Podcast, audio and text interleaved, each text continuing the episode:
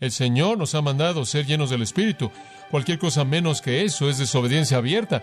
Y si su vida se caracteriza por ese tipo de desobediencia, primera de Juan dice que no es usted cristiano. No importa lo que usted piense. Entonces esto es crítico.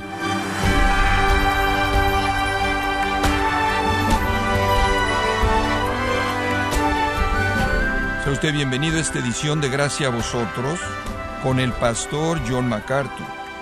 Le saluda su anfitrión Miguel Contreras para comentarle que alguien comparó el ser lleno del Espíritu con la sensación que se tiene al quitar un bombillo de luz y poner los dedos en el contacto que tiene la luz. Pero realmente se trata de ser sacudido por una descarga eléctrica para poder comprender esto? Bueno, a continuación John MacArthur trata con el concepto controversial de la vida cristiana de ser lleno del Espíritu. Parte de la serie Viviendo en el Espíritu, en gracia a vosotros. Veamos juntos Efesios 5, 18 al 21. Siga su Biblia conforme leo. No os con vino en lo cual hay disolución, antes bien sé llenos del Espíritu hablando entre vosotros con salmos, con himnos y cánticos espirituales, cantando y alabando al Señor en vuestros corazones, dando siempre gracias por todo al Dios y Padre, en el nombre de nuestro Señor Jesucristo. Someteos unos a otros en el temor de Dios. El contraste fuerte entre la adoración de orgías de embriaguez de los sistemas paganos y la belleza llena del espíritu de la adoración del Dios verdadero está en la mente de Pablo. Y él está diciendo, como cristiano, tienes que dejar esas cosas y tienes que llegar a este punto en el que estás lleno del espíritu. Dice usted, bueno, ¿qué significa? Bueno, en primer lugar, es exactamente lo opuesto del tipo pagano de actividad y el éxtasis pagano, pero el verbo significa esto. Permítame darle cómo se expresa el verbo en su sentido literal y después le voy a mostrar cómo se manifiesta. Significa ser, es un pasivo. Sean mantenidos llenos del Espíritu. Y la idea de ser mantenido es constante, es una constante. Estén siendo mantenidos. Usted no dice, oh, soy lleno del Espíritu, ya se acabó por el resto de mi vida. Sean continuamente llenos, momento por momento, por momento, por momento, ¿lo ve? sean mantenidos continuamente llenos. Es pasivo, esto es algo lo llena usted. Usted no se llena a sí mismo, usted recibe la acción y es el Espíritu de Dios, el Espíritu de Dios quien lo llena usted. Tiempo presente, sean constantemente en el tiempo presente, sean mantenidos continuamente llenos por el Espíritu de Dios. Usted puede ser bautizado en el cuerpo, usted puede ser morado por el Espíritu, usted puede ser sellado por el Espíritu hasta el día de la redención, pero sabe una cosa, usted puede vivir su vida cristiana en derrota si usted no sabe lo que es experimentar momento a momento el ser mantenido continuamente llenado por el Espíritu de Dios en esa experiencia. Ahora, cuando usted piensa en ser lleno, usted piensa en un vaso, usted sabe, lo llena una caja y mete algo ahí, o un contenedor y mete algo ahí, pero esa no es la idea. Permítame darle tres conceptos para que lo entienda. La palabra pleró es usada de viento llenando las velas y haciendo que se mueva el barco. Usted sabe cuando decimos que están llenas las velas de viento, y eso es lo que Pablo tiene en mente como un pensamiento inicial, ser llevado, ser impulsado, un pensamiento hermoso, ser impulsado, tener el impulso en su vida y la energía de su vida y la presión de su vida y esto que sea el poder del Espíritu de Dios. En otras palabras, usted no se mueve en su propia energía, usted no se mueve en su propia carne, usted no se mueve con sus propias ideas, usted no se mueve con sus propios ideales, usted no genera su propia voluntad, usted es llevado bajo el viento del Espíritu de Dios, usted es llevado por el camino por el que Él va a ir. Es en un sentido muy real, casi como aquellos que escribieron la Escritura, que fueron llevados por el Espíritu de Dios. Es como si usted no es nada más que una pequeña varita en un arroyo. ¿Alguna vez ha observado una varita? Cuando usted era un pequeño niño, usted aventaba una varita en un arroyo y después iba corriendo y veía cómo la llevaba la corriente. Usted es llevado por el Espíritu de Dios. Usted es impulsado como un barco por el viento. Ese es un pensamiento. Hay un segundo, y esa es la idea de permear. Pleró algunas veces se usa de algo que permea. Y creo que una buena ilustración de eso es la sal. La sal permea. De hecho, permea también que si usted le pone suficiente sal a algo, lo va a preservar, ¿verdad? Pero cuando usted quiere comer algo y usted coloca esa sal, le da sabor. Permea todo de tal manera que todo tiene sabor. Solía usar la ilustración de una pastilla efervescente. Las pastillas efervescentes eran una especie de alcacelser con sabor. Una pequeña pastilla como del tamaño de un alcacelser, nada más que lo hacían en uva y en naranja y en cerveza de raíz y cerez y todo eso, usted sabe. Y usted conseguía una de esas pequeñas cosas y las metía en un vaso de agua y, y usted sabe, como el alcacelser, y lo llenan. Y permeaba, usted sabe. Usted coloca una pastilla de esas de uva ahí y el vaso entero de agua sabe a jugo de uva. Y lo que hacía era darle sabor al agua. Y pleró es usado en ese sentido. Existe el sentido en el que el Espíritu de Dios quiere darle sabor a su vida, de tal manera que usted sabe como el Espíritu de Dios. Y entonces, cuando alguien se acerca a usted, el sabor de su vida es la de Dios. De tal manera que estar con ustedes es como estar con Dios. ¿Lo ve? Entonces es la idea de presión para moverlo y es la idea de permear de tal manera que usted sabe cuando alguien se acerca a usted, piensan que quizás han estado con Jesús, porque le da sabor a su vida. Pero el pensamiento dominante aquí en mi mente, conforme se compara con el registro de los evangelios en particular, el uso dominante de pleró es hablar de control, hablar de control total, es ese tipo de idea. Usted tiene la idea de impulsar, tiene la idea de permear, pero la idea de control es la clave. Permítame ver si se lo puedo ilustrar. Cuando en el registro de los evangelios el escritor quiere hablar de alguien que simplemente es dominado por una emoción, él va a usar la palabra pleró, la cual es usada aquí. En otras palabras, en Juan 16, 6 dice, fueron llenos de tristeza. En otras palabras, tristeza a tal grado que no puede ser equilibrado por la felicidad, de tal manera que estaban totalmente tristes. Ahora, lo mismo es verdad con la manera en la que vivimos la vida cristiana. Usted sabe, así es como la mayoría de nosotros vivimos. Aquí estoy yo por acá y aquí está el Espíritu Santo. Decimos un poco de mí, un poco para el Espíritu Santo, un poquito para mí, como puede ver, y de en cierta manera, eh, de pronto, en algún punto en el tiempo, cedemos al Espíritu de Dios y totalmente yo desaparezco y somos llenos del Espíritu. Todo es controlado por Él, todas nuestras emociones, todos nuestros actos de la voluntad, todos nuestros pensamientos. Eso es lo que significa ser lleno del Espíritu. ¿Lo ve?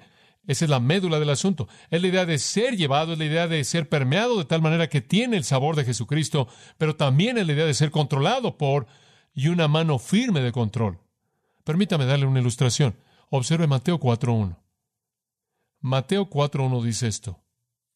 Entonces Jesús fue llevado por el Espíritu al desierto para ser probado por el diablo.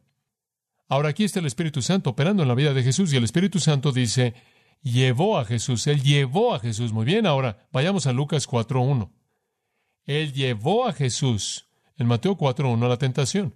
En Lucas 4.1 tenemos el mismo incidente, la tentación, misma situación, pero aquí dice, ahora observe.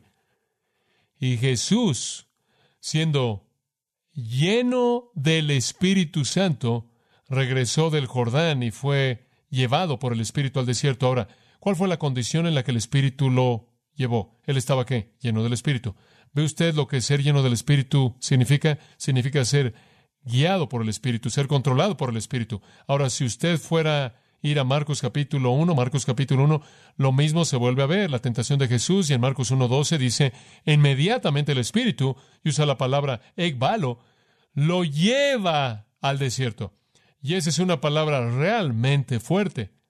Él lo llevó al desierto él lo empujó al desierto. En otras palabras, Jesús mismo estaba bajo el poder del Espíritu de Dios, de tal manera que el Espíritu de Dios literalmente lo empujó a donde quería que fuera. Él fue controlado por el Espíritu de Dios. Y esa es la razón por la que más adelante, cuando vienen a Jesús y dicen, ¿qué haces? Lo que haces, lo haces por el poder de Satanás. Él dijo, no me han blasfemado a mí, sino a quien, al Espíritu Santo. ¿Por qué? Porque él había cedido el control de su vida al poder del Espíritu de Dios. Él estaba lleno del Espíritu y esa es la razón por la que él fue impulsado por el Espíritu. Escuche, ser lleno del Espíritu, amados, es lo mismo. Es la idea de ser empujado por el Espíritu de Dios, de ser movido por el Espíritu de Dios, de ser permeado por el Espíritu de Dios, de ser controlado por el Espíritu de Dios. Ese es el punto. Y de eso estamos hablando. Estamos hablando de vivir su vida bajo el control del Espíritu de Dios. Él está ahí. Y si usted no vive así, usted lo entristece por un lado y lo contrista por otro lado. Usted lo contrista por un lado y lo apaga por otro lado. Lo entristece. Así se siente de manera personal, triste. Usted lo apaga. Así es como usted lo refrena para lo que él le gustaría hacer. entonces usted realmente está tratando con su persona de manera negativa y sus propósitos de manera negativa.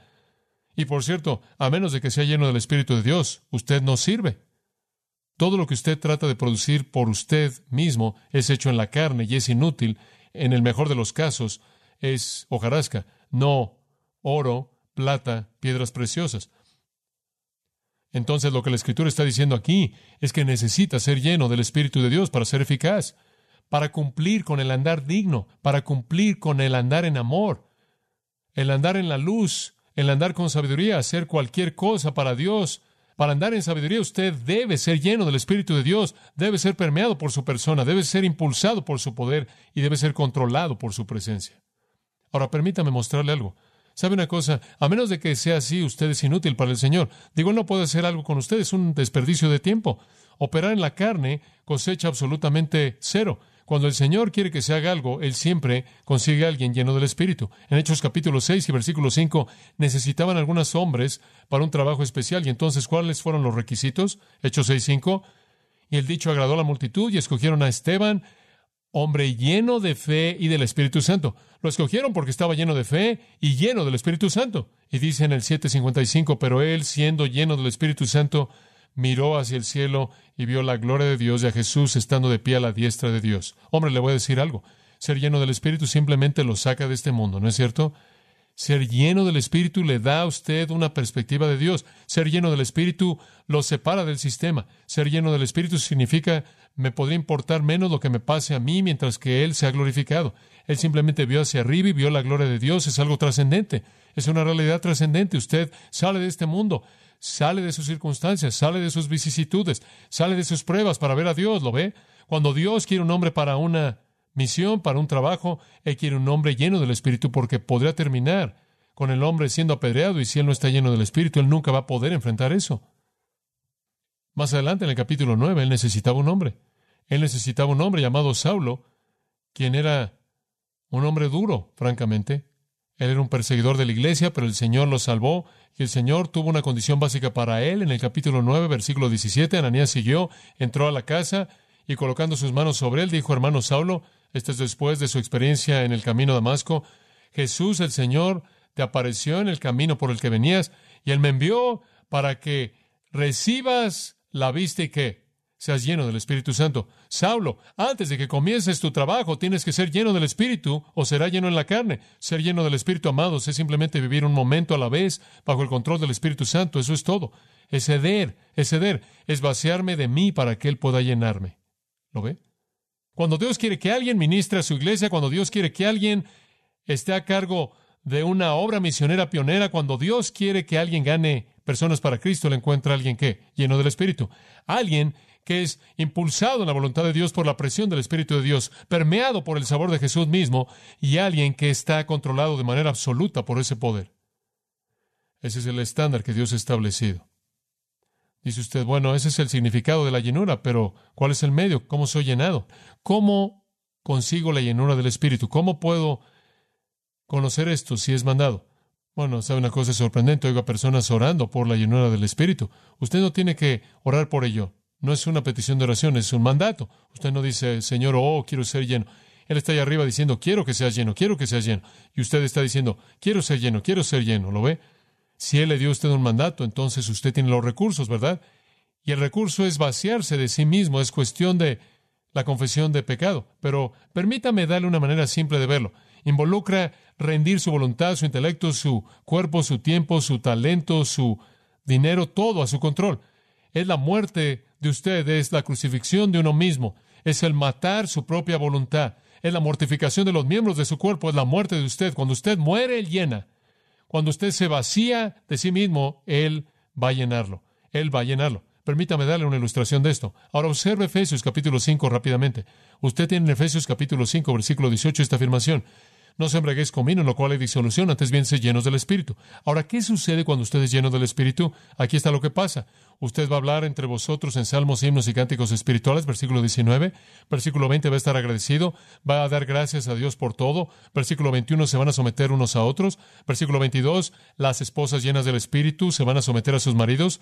Versículo 25, los maridos llenos del Espíritu van a amar a sus esposas. Capítulo 6, versículo 1 Hijos llenos del Espíritu van a obedecer a sus padres. Capítulo 6, versículo 4.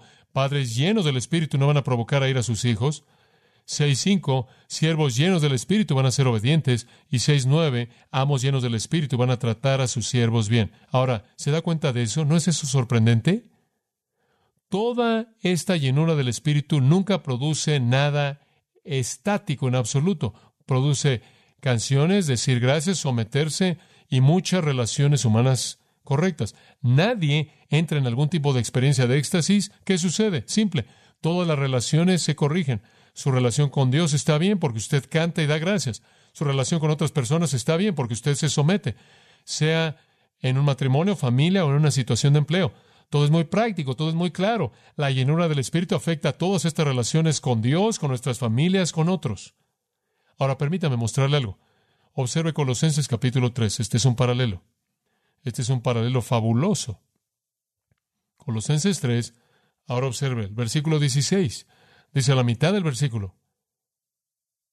Enseñando y amonestándose unos a otros, aquí vamos de nuevo, exactamente como Efesios 5, salmos, himnos y cánticos espirituales, ¿verdad? Versículo 17.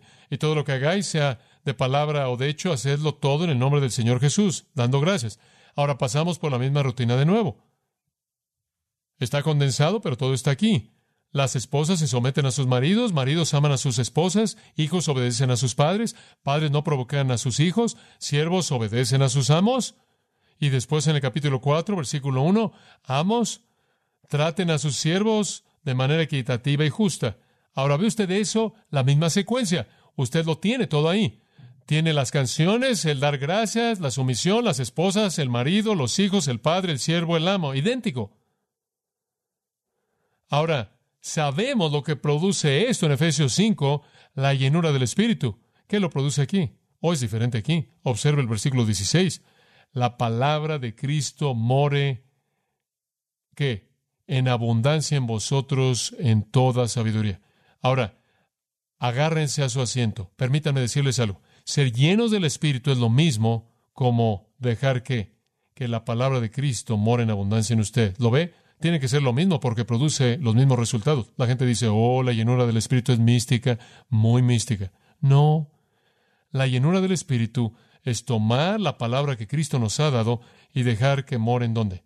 En su corazón. ¿Quiere usted ser lleno del Espíritu? No se siente en un rincón, en algún lugar y le ruegue a Dios. Si quiere ser lleno del Espíritu, aliméntese de la palabra de Cristo. Y conforme usted es alimentado y lleno de la palabra y resulta en morar en usted en plusis abundantemente, ricamente en plenitud, usted se va a encontrar colocándose bajo su control. Ilustración para cerrar. Y he usado esto muchas, muchas veces. Pedro. Pedro quería estar donde Jesús estaba. Cuento esta historia en mi pequeño libro de la voluntad de Dios. Él quería estar donde Jesús estaba siempre. Digo, estoy seguro de que Jesús caminó por el camino y se detuvo y Pedro corrió atrás de él. Pedro lo seguía a todos lados. El Señor dijo, ¿te vas a ir? Él dijo, ¿a dónde voy a ir? Pedro siempre estaba ahí. Y entonces, como usted sabe, Sé por qué estaba cerca de él, porque cuando él estaba cerca de Jesús, tres cosas sobresalen en la Biblia. Él hizo lo milagroso, dijo lo milagroso y tuvo valentía milagrosa. La primera cosa, usted sabe él, la primera vez que usted ve a Pedro, él está en una barca en el mar y hombre, es un tiempo de nervios, ¿verdad? La tormenta y están todos solos y está sacudiéndose y están a la mitad del mar de Galilea y de pronto ven a la distancia y aquí viene Jesús caminando sobre el agua y después Pedro piensa, Estoy aquí, Él está ahí. Eso no es bueno. Tengo que cerrar aquí el espacio. ¿Lo ve? Y Él va a ir con Jesús.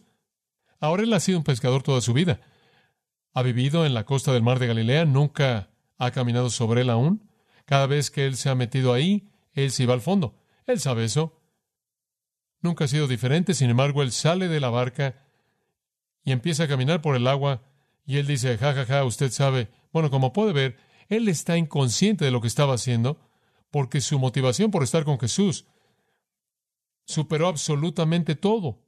Él simplemente iba donde Jesús estaba. Y claro, él se encontró con Jesús por un tiempo y comenzó a hundirse y el Señor lo sacó, lo levantó y salieron caminando hacia la barca. Usted sabe, apenas me puedo imaginarlo caminando con Jesús de regreso a la barca, sintiéndose bastante bien. Hmm, usted sabe, véanos, usted sabe. Pero bueno, Pedro y Jesús van caminando a la barca y sabe una cosa, usted tiene que admitir que cuando Pedro estaba cerca de Jesús, él podía hacer lo milagroso. Digo, él no podía caminar sobre el agua, pero él pudo cuando él estuvo cerca de Jesús, ¿verdad? La próxima vez que lo vemos en nuestra pequeña analogía, él está con los discípulos y Jesús dijo, ¿quién dicen los hombres que soy yo? Mateo 16, y ellos dijeron, oh, algunos dicen que tú eres Elías o Gremías o alguno de los profetas. Y él dice, bueno, ¿quién dicen que soy yo? Y Pedro dice, tú eres el Cristo, el Hijo del Dios viviente. Y estoy seguro de que él pensó, ¿de dónde salió eso? Como puede ver, la boca de Pedro estaba disponible. Poco después, en ese capítulo, Satanás lo usó, ¿se acuerda? Y Jesús tuvo que decir, quítate de delante de mí, Satanás. Su boca estuvo disponible y después Dios la usó. Tú eres el Cristo, el Hijo del Dios viviente. ¡Qué shock! Y Jesús lo vio y dijo, carne y sangre no te revelaron eso. A ti, Pedro. Mi Padre en el cielo te lo reveló.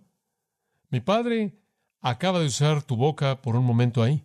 Bueno, no es sorprendente que él quería estar donde Jesús estaba. Él podía hacer lo milagroso y decir lo milagroso. La tercera cosa, él podía tener valentía milagrosa. En el huerto usted sabe, todos los soldados vinieron para capturar a Jesús, capturarlo llevárselo al juicio, y Jesús dijo, ¿a quién buscáis? Y el ejército romano entero se cayó. Se cayeron como piezas de dominó. Cayeron sobre el suelo. Y Pedro pensó, esto va a ser fácil, digo, uno, y ya se cayeron.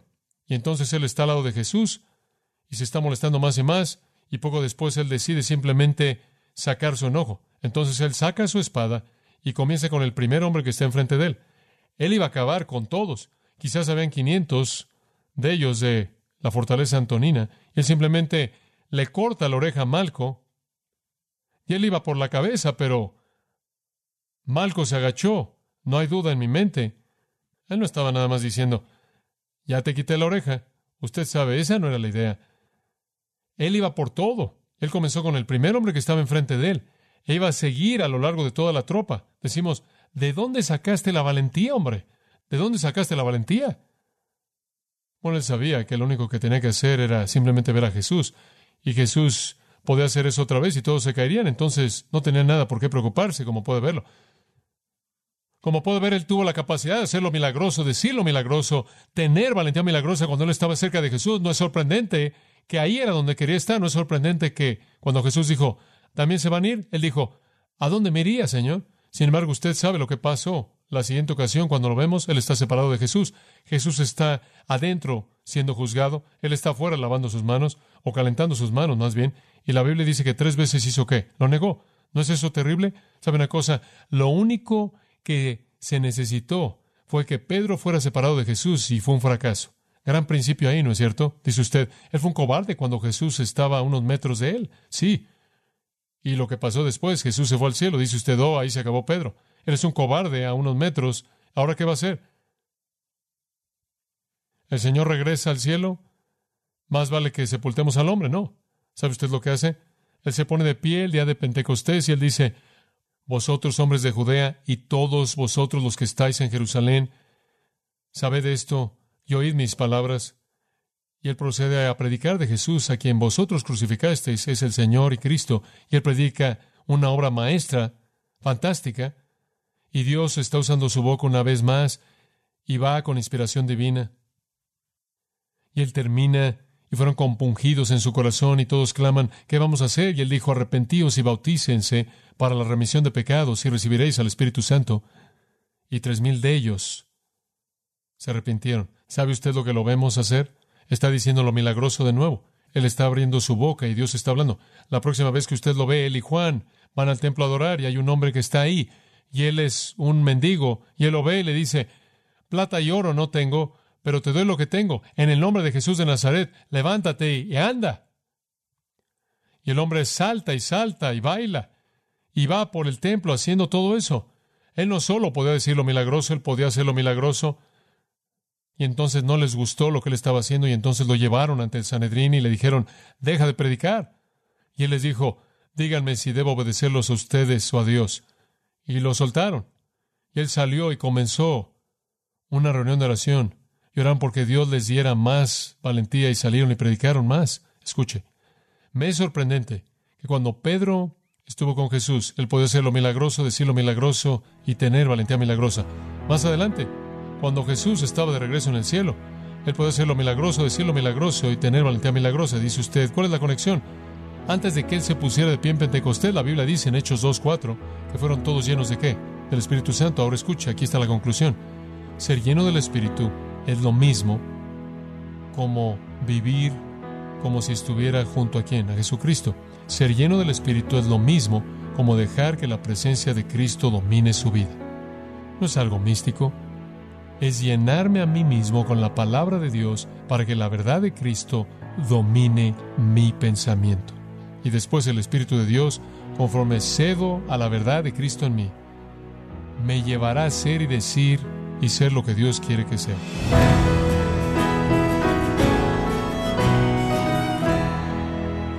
Hemos escuchado a John MacArthur con el mensaje Sed llenos del Espíritu, parte del estudio Viviendo en el Espíritu, una serie diseñada para aclarar la confusión de quienes están realmente sin el entendimiento de qué es vivir en el Espíritu, y esto lo presentamos el día de hoy como parte de esta serie, y le damos las gracias por sintonizarnos aquí en Gracia a vosotros con el pastor John MacArthur.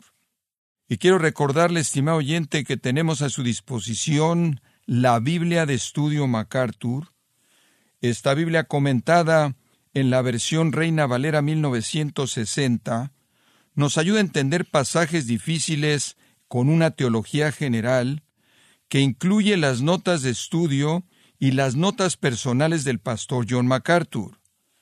Puede adquirirla en nuestra página en gracia.org o en su librería cristiana más cercana. Y también le comento que puede descargar todos los sermones de esta serie Viviendo en el Espíritu, así como todos aquellos que he escuchado en días, semanas o meses anteriores, animándole también a leer artículos relevantes en nuestra sección de blogs en gracia.org. Si tiene alguna pregunta o desea conocer más de nuestro ministerio, como son todos los libros del pastor John MacArthur en español, o los sermones en CD que también usted puede adquirir, escríbanos y por favor mencione la estación de radio por medio de la cual usted nos escucha en gracia a vosotros. Es importante conocer no solo el país y ciudad de donde usted nos escucha, sino también la radio.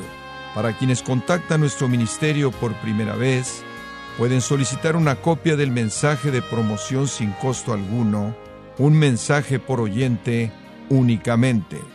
Si usted vive en los Estados Unidos o Puerto Rico, escríbanos a Gracia Vosotros, P.O. Box 4000, Panorama City, California 91412. O puede escribirnos a través del siguiente correo electrónico radio arroba gracia.org. En nombre del pastor John MacArthur, nuestra coordinadora de estaciones Marilina Caruli y del personal, le damos las gracias invitándole para que nos acompañe en la próxima edición para continuar desatando la verdad de Dios un versículo a la vez, aquí en Gracia a Vosotros.